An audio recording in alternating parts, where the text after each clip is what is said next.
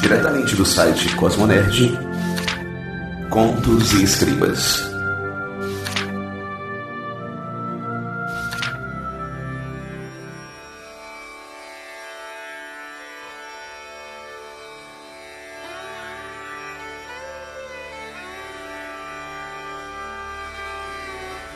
Tome a vida se quiser viver.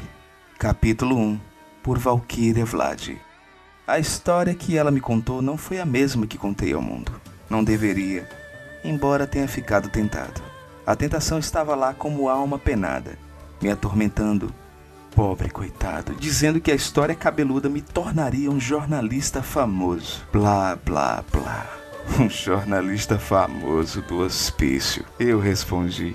Foi o medo de que me achassem louco que me segurou num primeiro momento. Num segundo momento, percebi que não tinha o direito de espalhar aos quatro ventos um segredo que não era meu. E, em especial, não quando tantas dúvidas permaneceram. Eu tinha acesso a dois registros diferentes da mesma história a gravação em uma fita de áudio e as observações em um bloco de notas. Um deles estava mentindo para mim. O primeiro era de longe o mais assustador e exigia uma credulidade maior do que eu disponha por uma vida inteira. No outro, as anotações faziam com que os momentos vividos com ela caíssem por terra e eu não sabia ao certo até que ponto havia me ligado a eles. Pois cá entre nós, não é todo dia que um jornalista consegue entrevistar uma pessoa morta.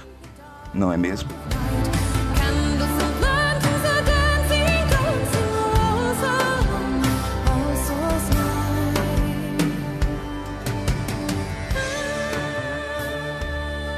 E aí, rumo de nerds, bem-vindos a mais um Contos e Escribas. No episódio de hoje, aqui a casa está cheia porque o mês é delas e hoje nós estamos aqui com três profissionais do mundo editorial, do mundo das escritas, que trabalham diretamente com a editora Wish, que nós já fizemos aqui programas especiais. Inclusive, ela veio aqui visitar de novo, veio visitar aqui a casa do Contos e Escribas. Eu tenho a honra de receber Valkyria Vlad. Oi, gente, nunca achei que eu ia votar tão cedo, mas aqui estamos nós. Olha aí, você foi pega de surpresa. Me pega de surpresa. E pela primeira vez no Contos e Escribas, eu não sei se é a primeira vez dela em podcast, estamos recebendo aqui a autora Cecília Reis. Tudo bom, gente? Olha aí, ela é bem sucinta. Bacana. E para falar do mundo editorial, como a- a- as dores de se editar livros, de se ter uma editora com esse diferencial aqui no Brasil, estamos tendo a honra de receber Marina Ávila. Olá, gente, prazer, Hildon, é um prazer estar aqui. Que bacana, é um prazer ter vocês aqui no Contos Escribas. Fiquem à vontade, a casa é de vocês. E hoje nós vamos falar justamente sobre isso, gente, sobre as minas no mundo editorial. Vamos falar um pouquinho de como é o processo criativo delas, como é o trabalho, no caso, por exemplo, da Vládia, que ela trabalha com a questão de curadoria, organizadora de contos, né? E a Marina, que ela é editora e dona da, da editora Wish, né? Então a gente vai bater um papo bem bacana sobre o mundo editorial na visão das minas. See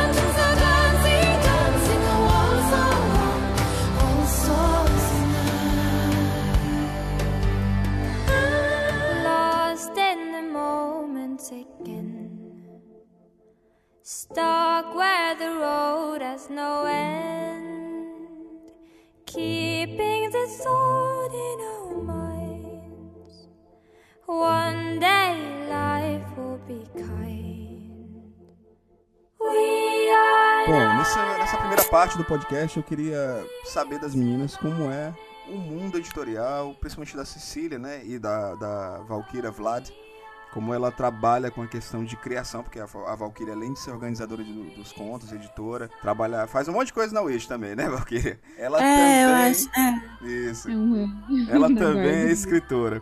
Então, e eu queria também ver como é que a Marina eh, desenvolve esse trabalho de receber esse- esses contos, esses livros, analisando bem o mercado. Primeiramente, vamos ver aqui a nossa querida Cecília Reis, que conversando em off com ela, já escreveu coisa pra caramba, né? Como é que é teu processo de criação, criação desses teus mundos que tu tá orbitando ali, tá trabalhando, tá brincando também? Qualquer livro meu que chega a realmente virar livro, né, passar por todo o processo de pensamento e trabalho e forma final, ele começa numa inquietação de- do tipo, eu li uma história e eu achei ela muito ruim. Ou eu li alguma outra mídia, ou assisti alguma mídia, ou escutei, né? E eu achei medíocre, sabe? Eu, eu achei insatisfatório. E aí eu fico com aquela coceira de, cara, eu consigo fazer melhor.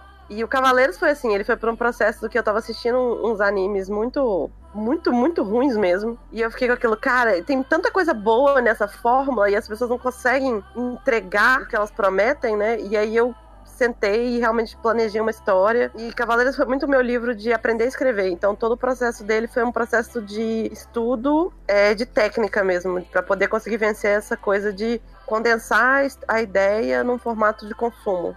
Hum, Então, Cavaleiros, Cavaleiros do Inverno, é isso o nome do livro? É isso mesmo. Ele foi o teu primeiro, o teu primeiro livro?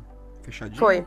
Uhum. Uhum, bacana. Mas antes tu já tinha te, se enveredrado assim pelo, por, por contos, ou tu já começou? Não, eu quero escrever um romance inteiro e acabou. Não, eu tive um processo de escrita. Eu escrevi um pouco de fanfic, não cheguei a escrever muitos. E eu cheguei a tentar escrever um romance mais complexo e maior, mas ele não passou justamente porque nessa parte do processo eu não estava conseguindo concluir, né? Toda hora eu voltava, toda hora eu mexia nele. E isso ficou muito travado. Aí chegou um ponto que eu falei: não, eu- tenho realmente que fazer um livro para concluir o projeto e, e realmente, tipo, en- entregar, né? Entregar no sentido de conseguir fazer o rascunho, conseguir fazer a segunda cópia, conseguir fazer a revisão, conseguir passar por um processo de resenha editorial dele para poder ver o que, que tá bom, o que, que tá ruim. E ao mesmo tempo, eu queria fazer uma história que fosse uma história divertida para sobreviver esse processo longo, né?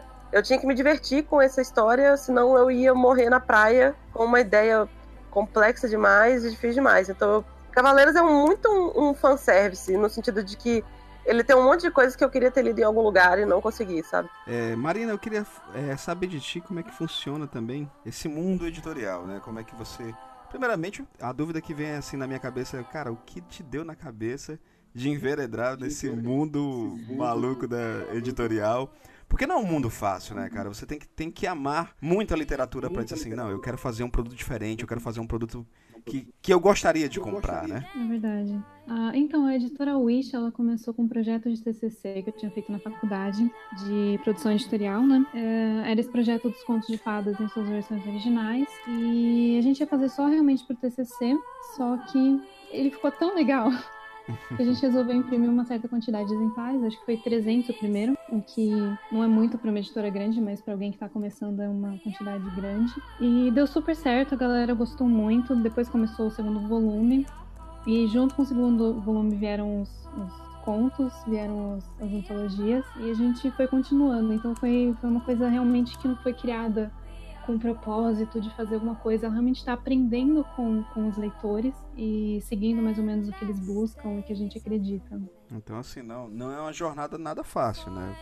É, ela, ela é, na verdade, bastante complicada porque a gente realmente aprende durante o processo, né? O que, que as pessoas querem, o que realmente é legal, porque tem coisas que a gente gosta, mas que pode ser que o leitor não goste muito. E nesse ponto é bastante difícil você ser o editor, que é aquela pessoa que realmente ahn, conhece o público e traz realmente exatamente o que eles buscam. E até por essa questão de concorrência com editoras grandes que sempre conseguem best-sellers, é, eu acho que é mais complicado ainda ser uma editora pequena e você conseguir encontrar ah, os gaps né, do mercado e trazer algo novo para os leitores. Tu quer dizer que essa coletânea de três livros, livros sensacionais da, da Wish, que são os contos de fadas originais, que é um trabalho lindo, sabe? Você tem assim nas mãos. Inclusive, vocês mandaram aqui pra gente, pra gente fazer um sorteio no Cosmo Nerd. Então fiquem ligados aí nas redes sociais do Cosmo Nerd que vai ter sorteio.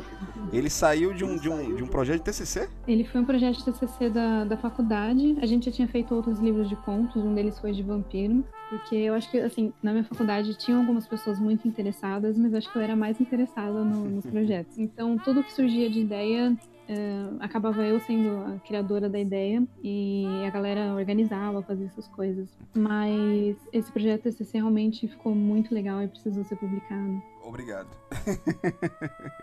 Obrigado por acreditar nesse mercado e, e publicar, porque realmente é um trabalho belíssimo. Valkyria, eu queria. Obrigada. Ah, estamos aqui para isso. Valkyria, eu queria saber de ti.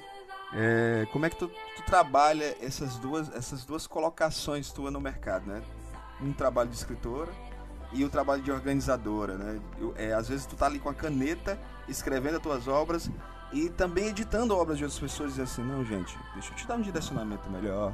Me ouve aqui porque tu tá totalmente fora da proposta de, do- do- da coletânea de contos, no caso, né? Como é que tu, tu pesa essas duas funções, né? Então, né, eu sou a escritora, escritora há muito tempo já. é, não tenho nenhum livro meu solo publicado exatamente porque é, desde cedo eu tive um amadurecimento de encarar a escrita como uma profissão. Então, antes de tentar qualquer coisa, antes de tentar entrar no mercado, eu queria realmente me profissionalizar mais nessa, nessa profissão. Então, eu fui atrás de livros de escrita, fui atrás de curso, muito curso. Eu entrei numa faculdade de letras achando que eu ia conseguir é, engrenar por esse caminho, né? As coisas mudaram um pouco de lá para cá, mas eu ainda estou investindo muito nesse estudo. É, eu acho que já faz uns nove anos que eu estou nesse, nesse processo de aprendizagem. E no meio desse caminho, muitos livros terminados que eu arquivei, porque eu não os considero prontos para o mercado ainda, mas são eles que me fizeram olhar para trás e ver o quanto eu já evoluí.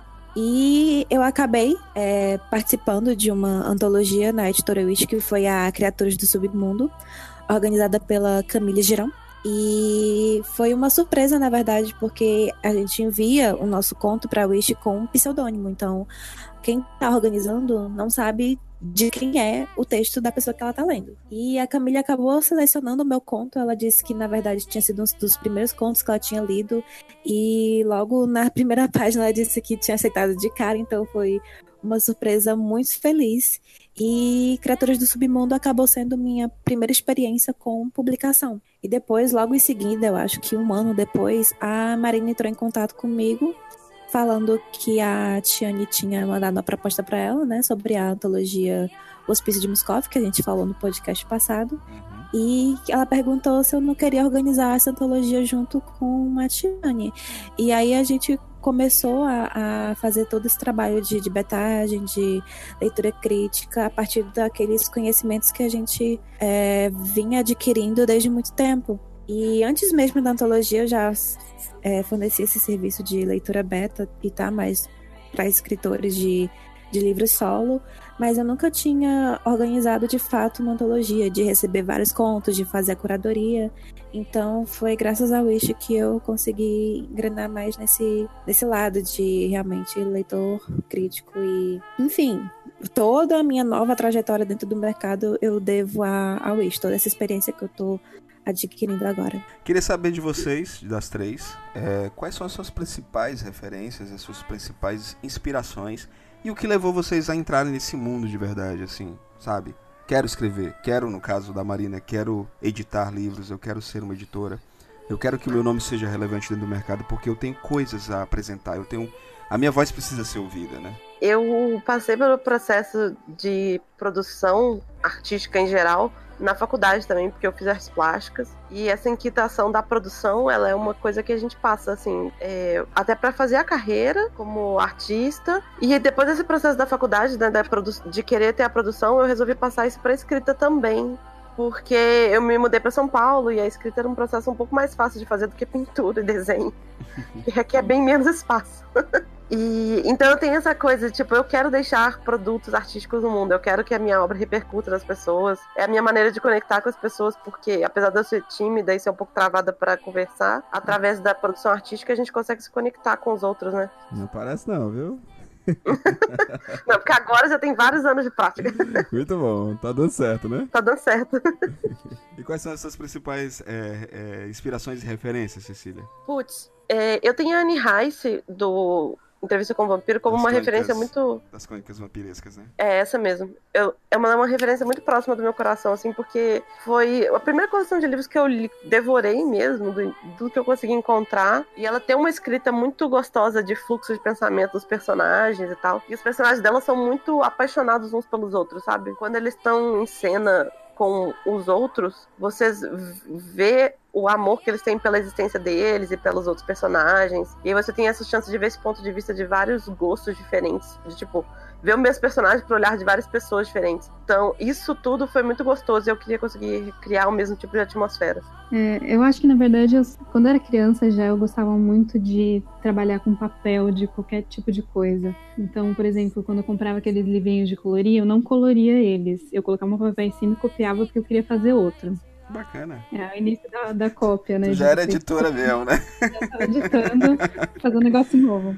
Eu lembro que eu carimbava as coisas, eh, grampeava tudo num, num livretinho e tal, e queria vender. Mas eu nunca consegui vender, porque era, ficava muito ruim. Caramba, tu era editora desde criança mesmo, né? Gostava muito disso e eu, praticamente quando eu comprava essas coisas eu não usava. Eu criava algo novo em cima daquilo, né?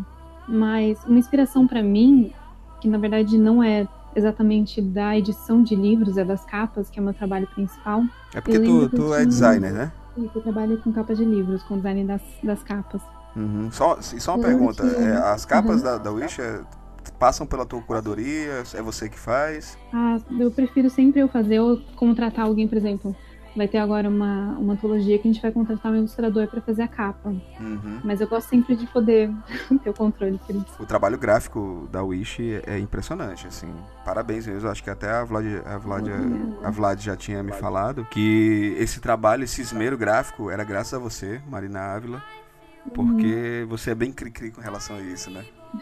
Bastante. É que eu acho que se você tá oferecendo algo pra alguém, ah, o trabalho gráfico também é uma, uma importância muito grande, né? E na verdade eu percebi isso.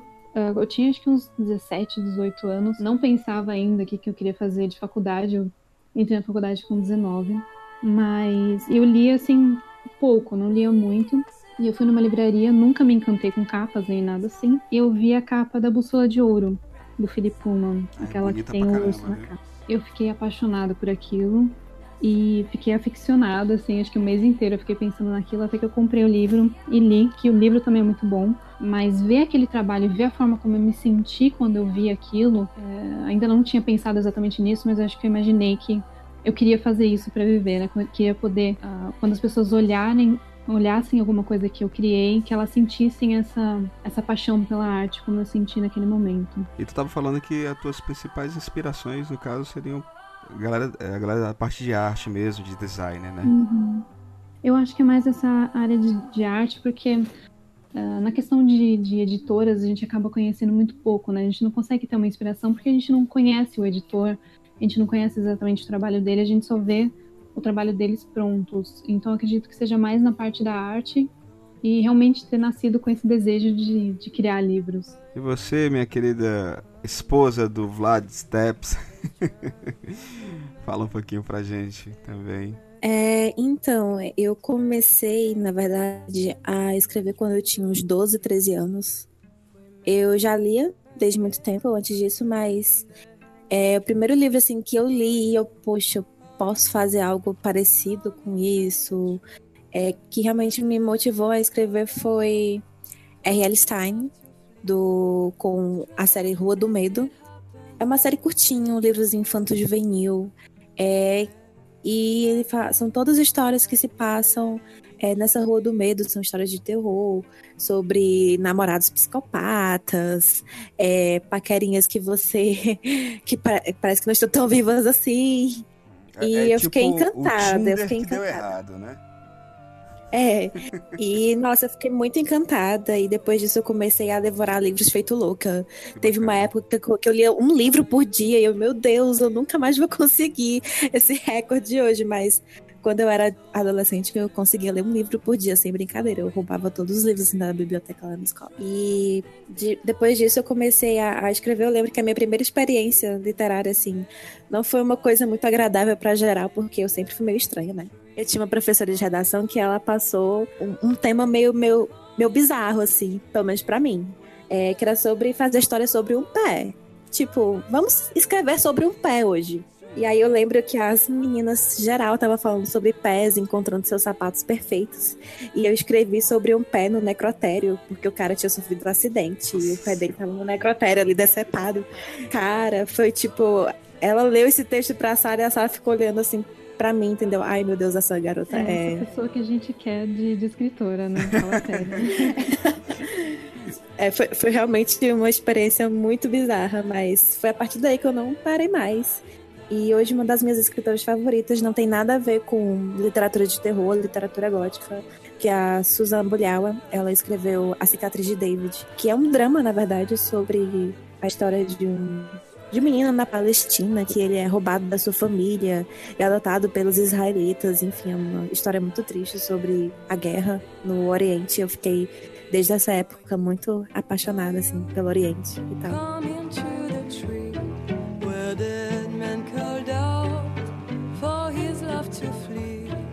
Strange things did happen here, no stranger would it be if we met midnight in the hanging tree.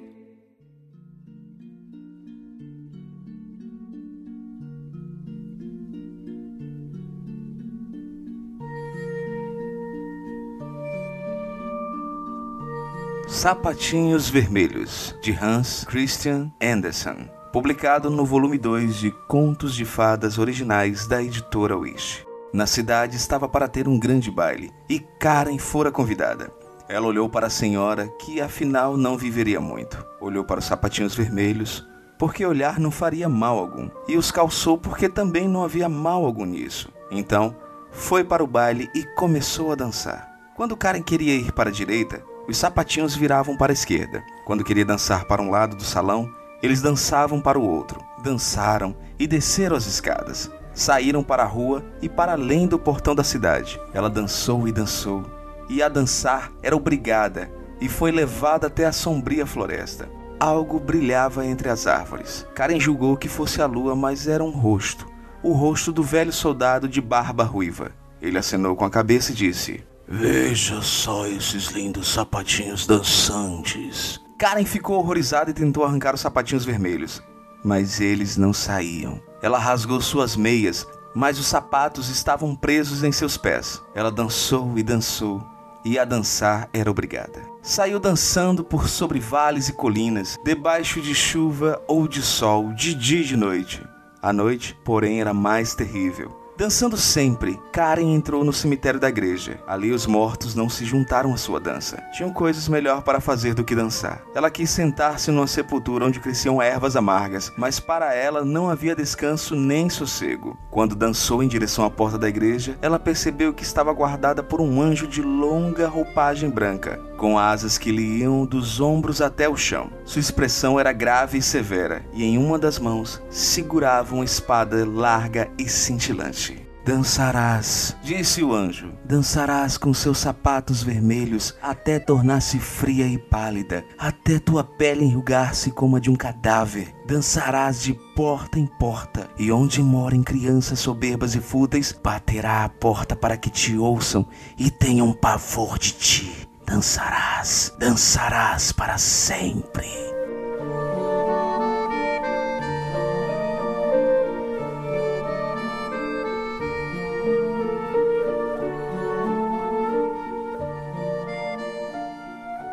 Bom, galera, nesse próximo bloco eu quero conversar aqui com as minhas convidadas para que elas falem um pouquinho das dificuldades, né? Porque não, não vamos ser hipócritas, né?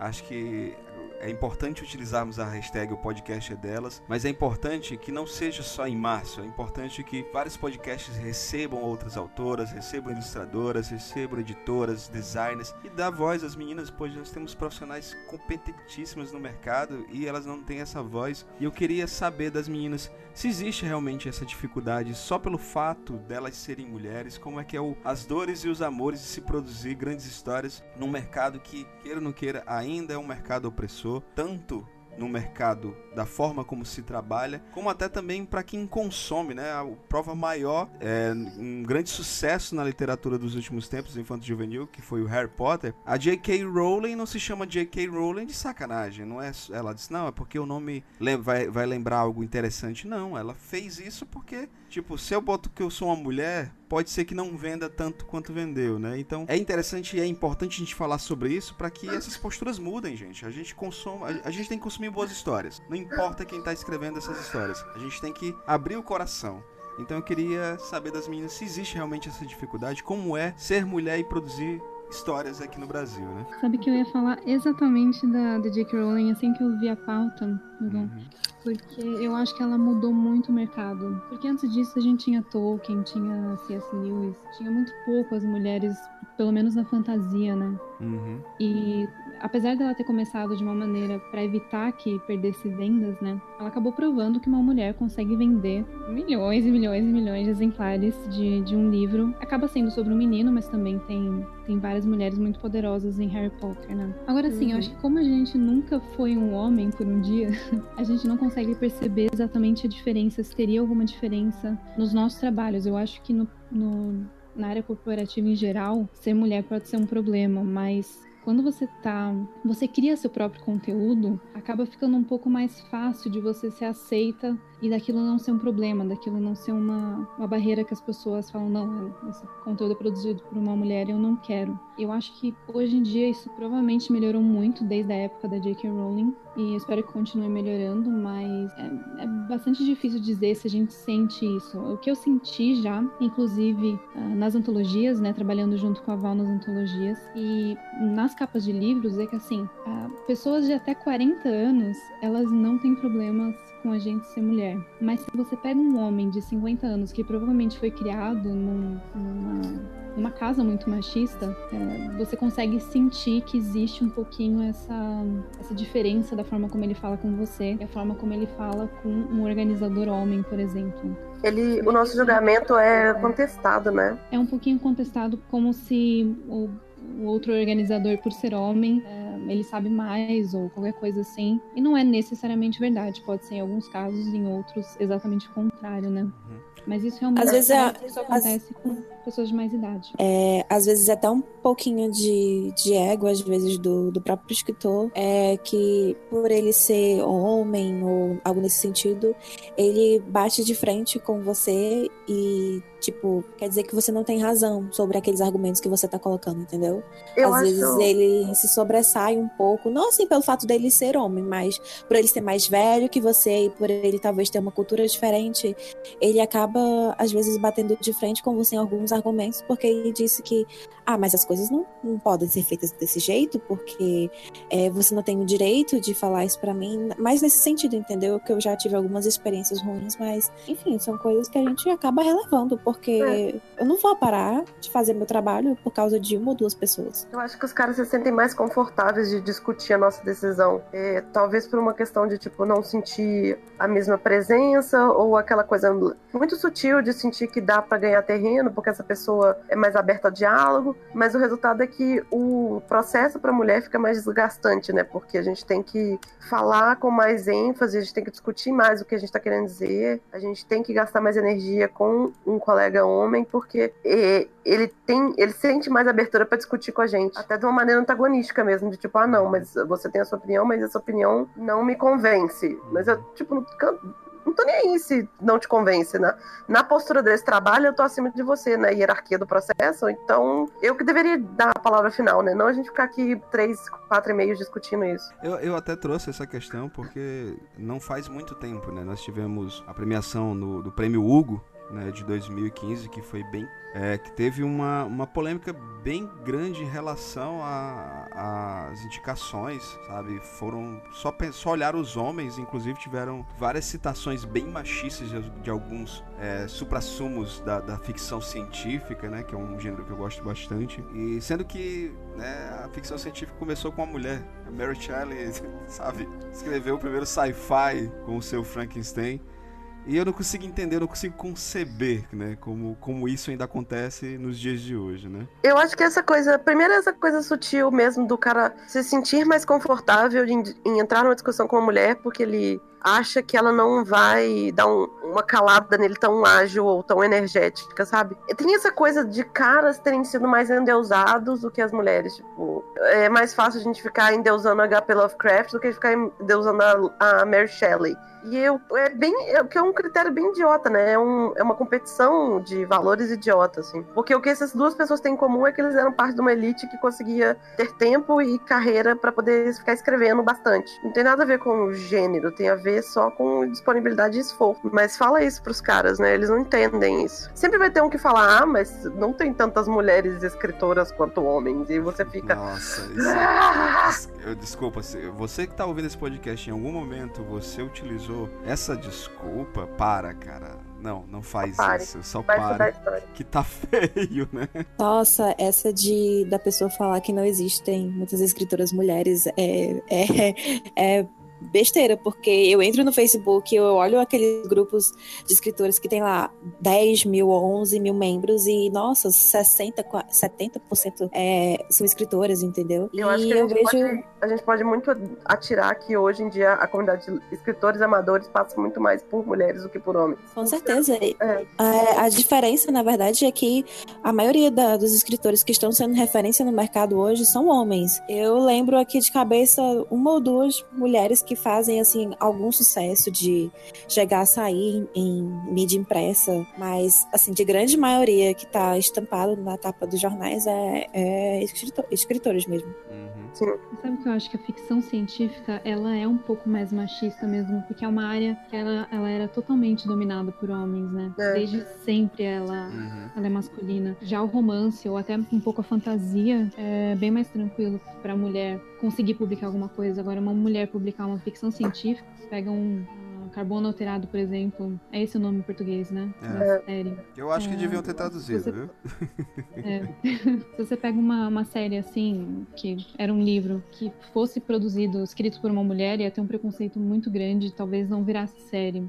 E na verdade é uma bobeira, porque seria exatamente o mesmo livro. É, uma coisa que eu percebo que rola, e do meu ponto de vista de autor eu percebi isso muito, é que a mulher ela consegue se identificar com uma narrativa masculina, mas o homem ele não tem a abertura pra tentar se identificar com uma narrativa feminina, de um personagem feminino, num tipo de história feminina e tal. Com certeza. É, então, isso, e isso eu passei muito com a minha personagem, porque a minha personagem principal da, dos meus livros até agora, ela é uma menina adolescente, e o livro é mais do que tudo uma jornada emocional dela, né? À medida que ela vai organizando os próprios pensamentos, as próprias emoções. E assim, as meninas são muito abertas pra é, se colocar nesse lugar e olhar as coisas do ponto de, e olhar as coisas do ponto de vista dela e se permitir sentir as coisas que elas estão sentindo. Os homens, eles ficam entediados, eles não conseguem entender é, o que, que tá acontecendo ali, eles falam que não tá acontecendo nada, sabe? Sendo que boa parte do conflito do primeiro livro, no caso, é a personagem aprender o que é ter coragem, aprender o que é ter coragem e fazer as coisas do jeito dela. M- Meus amigos homens que leram, eles não prosseguiram com o livro, justamente por causa desse sentimento de não, se, não rolar identificação, sabe? Uhum. Eu, eu acho muito engraçado quando eu vejo isso. Diz, ah, Hildon, eu não li porque não rolou em- é, identificação, né? Mas assim, eu, eu acho que é interessante a obra, principalmente a obra literária, como, como também a obra cinematográfica, pra mim, ela tem que ser desconfortável, ela tem que me gerar algumas sensações, certo? Ela não precisa ser confortável pra mim. Quando me causa estranhe- estranheza, ela tá funcionando, sabe? Eu acho que as pessoas têm que ser mais amplas nas suas leituras, né? Por exemplo, uma, uma escritora que eu conheci recentemente, por causa da série, eu fui correr atrás do livro, achei sensacional, que foi a Margaret eh, Anthony Wood, né? Que escreveu o Conto de Aya. Uhum. Aquilo ali me gerou uma série de desconfortos e isso é sensacional, sabe? Porque tá mexendo com a gente. Eu acho que a, a literatura é isso, ela, ela não é pra você. Eu acho muito complicado sempre quando se diz, ah, eu não me identifiquei, eu não me identifiquei. Que bom, cara. Então se liga nessa sensação que você tá tendo e vai, sabe? Continua, né? É, eu acho que os caras eles não passam muito por esse processo, sabe? Até por um todo, sei lá, é, construção social de não entrar, ter conexão com as emoções e tal. Eles, na hora que eles se veem com a protagonista feminina, que as, as jornadas dos romances, elas não são jornadas de atos, elas são jornadas de emoções e de problemas que as pessoas têm que encontrar dentro delas mesmas as soluções para poder agir, né? Os caras não conseguem entender isso, porque eles vivem no mundo do eu tenho que agir como a minha honra comanda, ou sei lá, né? Isso vem, é, isso vem muito da, da criação também, porque as mulheres elas são é, ensinadas a cuidar do lar, a cuidar dos sentimentos do marido. Então a gente sempre foi criada para ser uma, uma criatura mais emotiva. O homem ele já vai mais pro lado da criação de tecnicista, de ai, eu tenho que me formar e depois eu tenho que entrar no mercado de trabalho e depois eu tenho que encontrar minha esposa, e depois eu tenho que ser bem sucedido financeiramente, depois eu tenho que me aposentar e passar o resto da minha vida feliz, entendeu? É, é- é mais, A mais nesse fantasia- sentido que eu vejo. A fantasia do homem é a fantasia da conquista dos atos e a fantasia da mulher é da conexão plena, né? Por isso que mulher, sei lá, tem mais sucesso com romance e o homem tem mais sucesso com aventura, tradicionalmente falando num estereótipo, assim. Então, e, mas a mulher consegue ter esse essa ponto de vista de querer também se envolver com a aventura, mas o homem não tem essa vontade de da conexão emocional. Ou ele tem e ele não sabe entrar em contato com isso, sabe? E aí quando ele, quando ele se encontra nesse meio, ele rejeita o meio e foge. E isso é muito cansativo, assim. Ah, é uma grande oportunidade para os amiguinhos homens que estão ouvindo esse podcast de se conectarem com esse lado que vocês não, conse- não conseguem se conectar. Leiam as minas. Elas vão ajudar a gente a se conectar com esse nosso lado, né, Por favor, é. E a gente também tem que tentar ver e ouvir de vocês se existe realmente essa dificuldade, se o sexo acaba sendo né, um- uma trava de, nossa, mulher escrevendo, nossa, mulher editora, dona de editora, isso vai dar certo. Nossa, mulher querendo brincar aqui no, no nosso, no nosso playground, isso vai dar certo. Vocês acham que isso, vocês sentem, né? Nem achar, é sentir que isso realmente acontece? É, a gente está numa era que, apesar da publicação independente e dos da internet ter facilitado muita coisa, né? Agora a gente tem uma concorrência muito maior, porque além da concorrência com as editoras grandes, a gente tem uma concorrência uns contra os outros, no sentido de que. Não concorrência de puxar tapete, né? Mas aquela concorrência de. As pessoas só podem ler tanto quanto elas aguentam. E a gente está disputando o espaço do leitor, né? É, pro leitor me dar atenção ao invés de dar atenção pro meu amiguinho. Não falando isso, claro, num, num jogo de trapaça, mas num jogo de tempo mesmo. O leitor tem- só tem tanto tempo. Então ele precisa conseguir. Eu preciso que ele queira dedicar esse tempo para mim. Como é que eu faço isso? É, um, é uma coisa de gerar desejo de leitura que é muito difícil. Eu acho que é aí que a gente acaba morrendo na praia muitas vezes. né? Eu acho que na questão de editar, é, como eu falei, tipo, não tem como a gente ter certeza porque a gente nunca conseguiu passar como homem por um dia pra saber se seria alguma coisa diferente. É, eu acho que a única maneira da gente realmente quebrar isso é continuar forçando é, o que a gente acredita, o que a gente busca, as coisas que a gente realmente acha que tem qualidade. Conforme as pessoas vão acreditando nesse trabalho e vão gostando, tanto quanto elas gostam de- do trabalho de um homem, eu acredito e espero que esse respeito, que essa, essa igualdade realmente aconteça em algum momento do futuro. É, eu tô atualmente num, num cargo de gerência e eu acabo tendo que expressar uma autoridade que antigamente era o meu chefe, que era homem, é, que tinha que, que se posicionar, né? Atualmente, como eu trabalho num cenário mais artístico, eu não tô percebendo é muito essa diferença, entendeu? Eu sou sempre tratada com muito respeito, mas é, em determinadas situações a gente acaba é, meio que passando por cima desses detalhes porque a gente realmente não, às vezes não vê a maldade na outra pessoa, entendeu? Às vezes não vê o preconceito dela em relação ao seu gênero, porque a gente já tá tão habituada a isso, embora a gente não devesse, mas a gente já tá tão habituada a isso que às vezes as pessoas fazem e elas não veem nem você mesmo, só quando é assim realmente muito óbvio. Sous le pont de Bercy, un philosophe assis, deux musiciens, quelques badauds, puis des gens par milliers.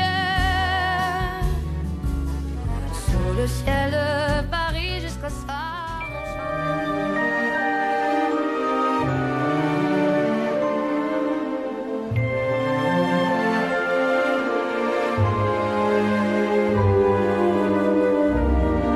Os Cavaleiros do Inverno, por Cecília Reis. Do outro lado da porta havia um jardim dentro de uma torre de vidro, uma estufa de cristal, mármore e prata. abrigando uma galeria de arbustos floridos. Roxo e verde e branco encheram meus olhos.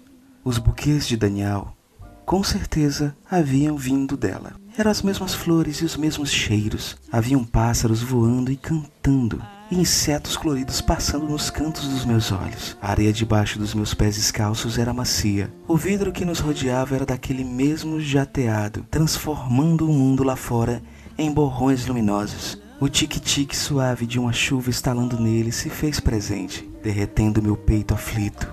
Eu adorava a sensação da chuva no ar e acabei não conseguindo segurar minha surpresa. Daniel abriu um sorriso satisfeito, me analisando com um olhar carinhoso. Eu pensava que o menino pelo qual eu me apaixonasse teria o carinho de saber minhas flores favoritas de cor. Daniel sabia. Estavam todas ali: lavandas, camélias, rosas brancas. Que ele se desse mais trabalho de me dar flores do que seu respeito.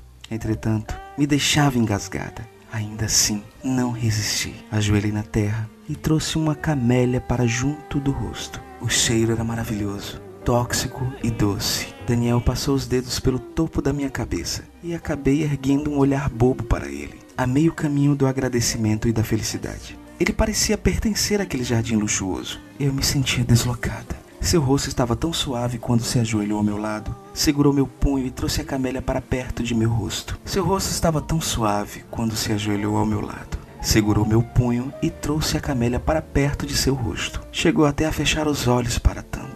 Então se levantou e algo nele mudou. Seu toque era delicado, mas se dobrava como uma guerra. Viu o Duque maldoso se desenhar de novo em suas maneiras, o ombro tenso, o queixo alto. Fez um gesto dramático para me oferecer a mão e me ajudar a levantar. A chuva deixou de pintar aquela memória suave de um dia de verão. Na atmosfera cinzenta, eu mesma me senti sem energia e cor. Vou ensinar um pouco de etiqueta de nossa raça. Quando dois nobres desejam encerrar um conflito, Annelise, eles fazem uma assembleia. Não há uma palavra na sua língua que sirva de tradução exata para o que direi. Mas essas reuniões são conhecidas como sínodos lunares. São tradicionalmente feitas numa lua estéril e sem atmosfera, ausente da presença de servos por perto. Sabe por quê?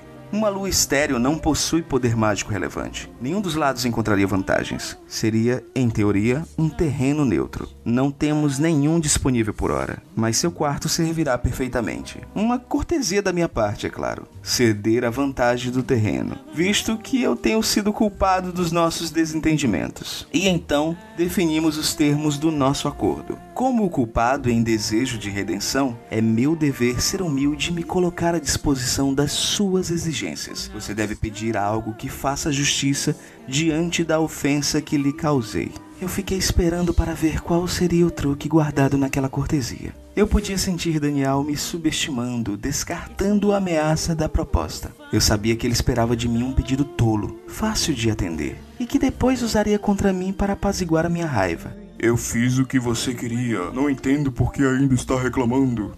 Hum, Mas a verdade é que eu sempre iria protestar. Ele estava exigindo espaço de tomar todas as decisões da minha vida sem me explicar ou me consultar, além do que julgasse necessário. Era revoltante. E ainda assim, eu percebi que não teria coragem de lhe dizer tudo aquilo. Talvez eu estivesse sendo dura demais. Talvez eu estivesse procurando uma maldade onde só havia polidez excessiva e um pouco de arrogância. Talvez. Na verdade, eu acho que uma simples negociação não vai resolver. Eu acho que você não entendeu ainda como tenho me sentido. Não é uma questão de me dar algo para que eu pare de me sentir mal. Era a segunda vez que eu roubava o sorriso confiante que ele tinha. Ele ergueu a cabeça atento às minhas palavras. Eu comecei a tremer, logo terminei. Eu estava cruzando alguma linha que eu não deveria. Tinha certeza disso. Daniel tinha um olhar crítico, as sobrancelhas erguidas enquanto me estudava. Então, de que trata essa questão, Rosa? Você entende que não está apta a tomar decisões? Que é preciso alguém com compreensão da nossa sociedade e da guerra para tanto? Eu sei, mas consegue compreender que tenho feito o melhor para os seus interesses? Sim, mas. E percebe que eu estou fazendo tudo para mantê-la segura? Afinal, com tantos cães de caça da duquesa procurando por você, eu enrolei minha língua envergonhada. Ele conseguiu o que queria. Eu perdi a coragem de falar qualquer outra coisa. Eu sei, me desculpe. De repente, aquela estufa me lembrou muito a gaiola de um passarinho. Eu odiava.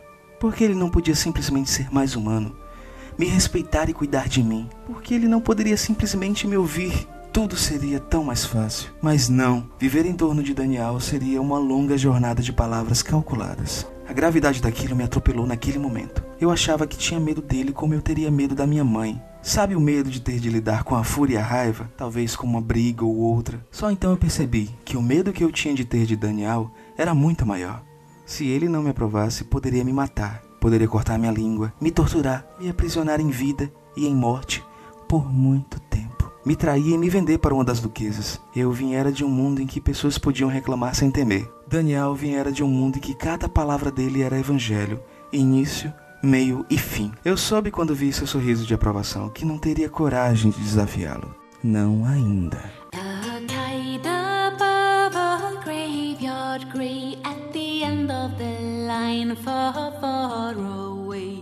A child holding on to the magic of birth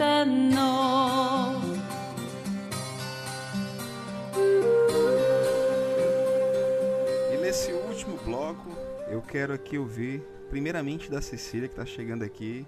E detalhe, viu, gente? Já dando spoiler, já deixando ela nervosa. Vai ter programa especial com a Cecília, da gente, a gente vai escolher uma obra dela. Ela disse que queria áudios dramas, vai ter audiodrama. Como assim? Não, quero, quero, quero. Vai ter. Não disse, Cecília, que eu ia fechar um podcast pra ti? Olha aí, lógico que vai ter. Ai, meu Deus. Ai, meu Deus. Peraí que eu preciso do meu saco de papel pra respirar aqui. Eu queria que a Cecília falasse um pouquinho do trabalho dela, seus principais livros que ela tem escrito, né? E fizesse seu jabás, onde é que a gente encontra esses livros? Oi, gente, tudo bom?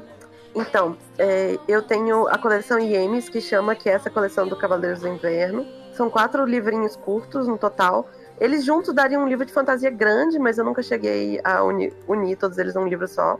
É uma coleção principalmente para discutir relacionamentos e romance, usando essa coisa da fantasia e da fantasia de uma menina adolescente tendo o primeiro contato dela com o amor num cenário de conflito muito exagerado, muito over the top, assim. É, vocês podem encontrar esses livros na Amazon e o- tem um exemplar físico dos primeiros dois livros com a editora Wish na lojinha deles. E eu também estou escrevendo uma websérie que é como um.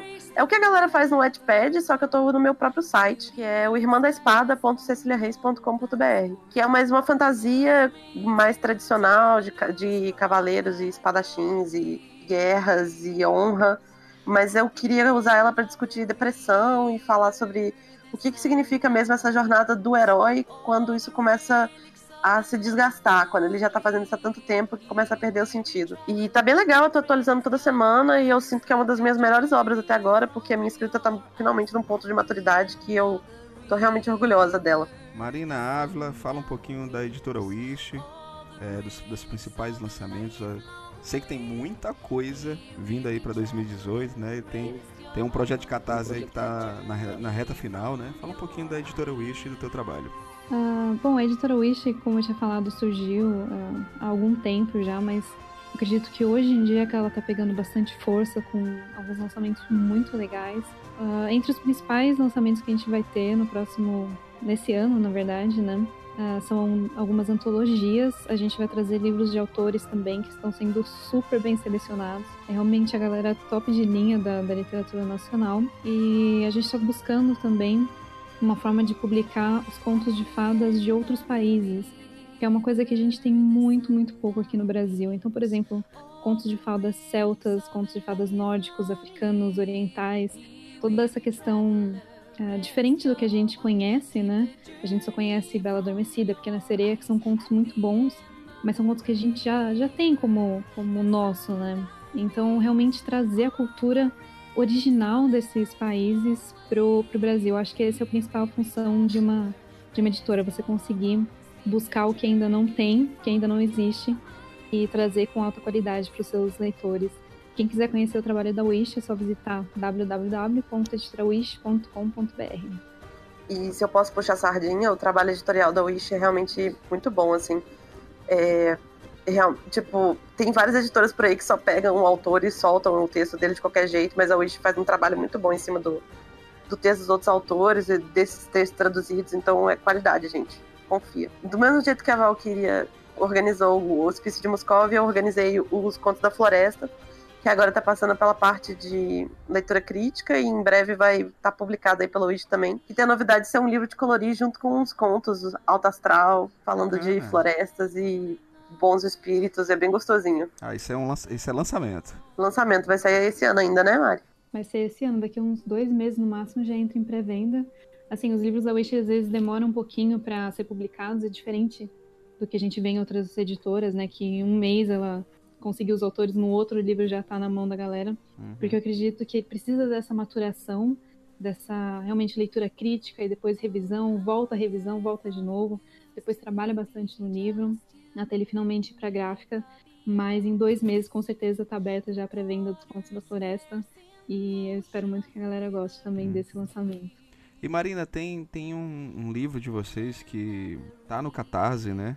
E eu, eu gente, por favor, vamos, vamos entrar nessa, nessa reta final, vamos, vamos fazer isso acontecer, que é um trabalho belíssimo. Fala um pouquinho desse projeto que tá no Catarse de vocês. Esse projeto, eh, na verdade, eu não sabia da profundidade de que são as artes antigas.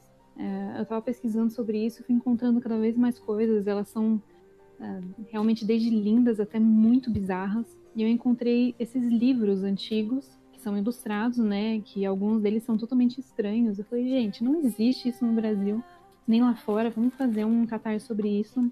Só que eu acho que eu estava conversando inclusive sobre isso hoje.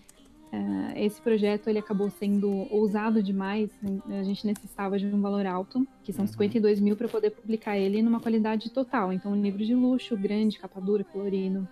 Eh, só que precisou eh, catequizar o leitor para mostrar, olha, isso daqui é muito legal, gente. Eu juro para vocês que se vocês comprarem, vai ser muito legal. E muita gente acreditou. É, foram vendidos, vendidos durante o financiamento coletivo vários exemplares até agora, uma quantidade grande. Só que eu acho que ele precisava de um timing diferente e de, uma, de um posicionamento diferente para explicar para as pessoas que aquilo realmente é muito interessante, que é muito diferente. É, eu espero realmente que ele consiga atingir a meta e, se for possível, se a galera gostar disso, por favor, ajudem. Uhum. Mas se ele não atingir a meta, né, se acontecer isso, a gente vai deixar ele descansando e ver se a gente consegue, de alguma forma, daqui a alguns anos, trazer esse livro também para o Brasil quando ah, as pessoas estiverem mais preparadas, que a gente conseguir realmente explicar ah, o quanto é legal essas artes antigas. Mas se a galera gostar e se a gente conseguir, tomara que a gente consiga, o link é catarse.me barra livros antigos. É só dar uma olhada lá, conhecer o projeto, para ver que vai ser uma coisa muito diferente mesmo. Então, da data de publicação desse podcast ainda faltam nove dias, então vamos correr, certo? Porque eu, particularmente, eu tô apaixonado por esse material absurdamente bizarro, maravilhoso, lindo. É, é, é um trabalho realmente diferenciado de, de resgate, né? Como você mesmo falou, Marina. É, eu acredito que é um trabalho que todo fã de literatura e, e de curiosidades em, em, em geral quer ter na sua, na sua estante, né? É verdade, é uma coisa que a gente não encontra. Ah, por exemplo, a gente encontra na internet uma quantidade absurda de livros, mas não uma curadoria ah, dos melhores, né? Então a gente encontra diversas coisas que não, tem nada a ver, né? Que foram publicadas naquela época. Mas realmente encontrar esses mais estranhos, mais bizarros, ou os mais bonitos, eh, foi um trabalho muito grande. E seria um prazer muito grande conseguir publicar esse livro e entregar na mão dos leitores para eles conhecerem isso também. Então é isso, galera. Vamos acreditar que ele vai ser financiado, porque é um trabalho que precisa ver a luz do dia, né? E você, minha querida Valkyria, fala um pouquinho dos teus projetos, o que tem, o que, que tá vindo de novidade aí pra gente. Você já deu alguns spoilers no nosso, no nosso episódio especial, mas eu quero ouvir mais aqui de ti. Ver se a gente arranca mais alguma coisa, né? Vamos abrir o jogo, né? Então, é, no último podcast eu dei um spoilerzinho de que a gente ia abrir um edital para uma antologia de terror oriental. E, de fato, a gente lançou o edital é, semana passada e as inscrições abriram nesse último dia 5 de março para a antologia Kowai, Terror no Extremo Oriente, que vai ser o primeiro projeto da Wish é, de terror oriental. A gente está recebendo contos de terror, horror e suspense que se passem no Japão, China ou Coreia. É, a temática do autor ele é livre, ele pode fazer uso de fantasia ou não, se ele quiser. E o limite de caracteres é de até 10 mil caracteres com espaço. A gente vai passar os próximos dois meses, mais ou menos, recebendo os contos. E logo em seguida a gente divulga é, os selecionados. Então participem do projeto, gente, porque vai ser bem legal. Então quem tá afim de participar, como de, de mandar o seu- os seus contos para avaliação, faz como, Valkyria? Pronto, é só acessar o site da Editora Wish, www.editorawish.com.br e ler o edital da, da antologia, ver qual é a proposta da Wish e depois se inscrever pelo link do Docs, enviar o seu conto, é, falar uma breve sinopse e a gente vai estar recebendo. E onde é que a gente encontra os trabalhos? Aonde? Ai, meu Deus. É, no momento, eu tô só com o meu site, é, e lá tá todos os meus projetos publicados, né? Por enquanto, eu tô participando da antologia Criaturas do Submundo e o Hospício de Moscov. É, eu já vou adicionar Kowai no site assim que a Marina deixar a gente divulgar a capa. É, e para esse ano também, não sei se vai ser lançado, mas ele vai ser trabalhado esse ano. Eu fui selecionada para uma antologia que vai ser organizada pelo Fábio M. Barreto. Ele é escritor e roteirista em Hollywood, ele é o criador do podcast Gente que Escreve, e ele selecionou alguns dos seus ouvintes que mandaram as melhores sinopses para um livro de hospício que ele vai estar organizando junto com o Rob Gordon. E alguns autores convidados que eu não sei quem são, mas eu acho que vai ser gente top. Tô com ciúmes, não.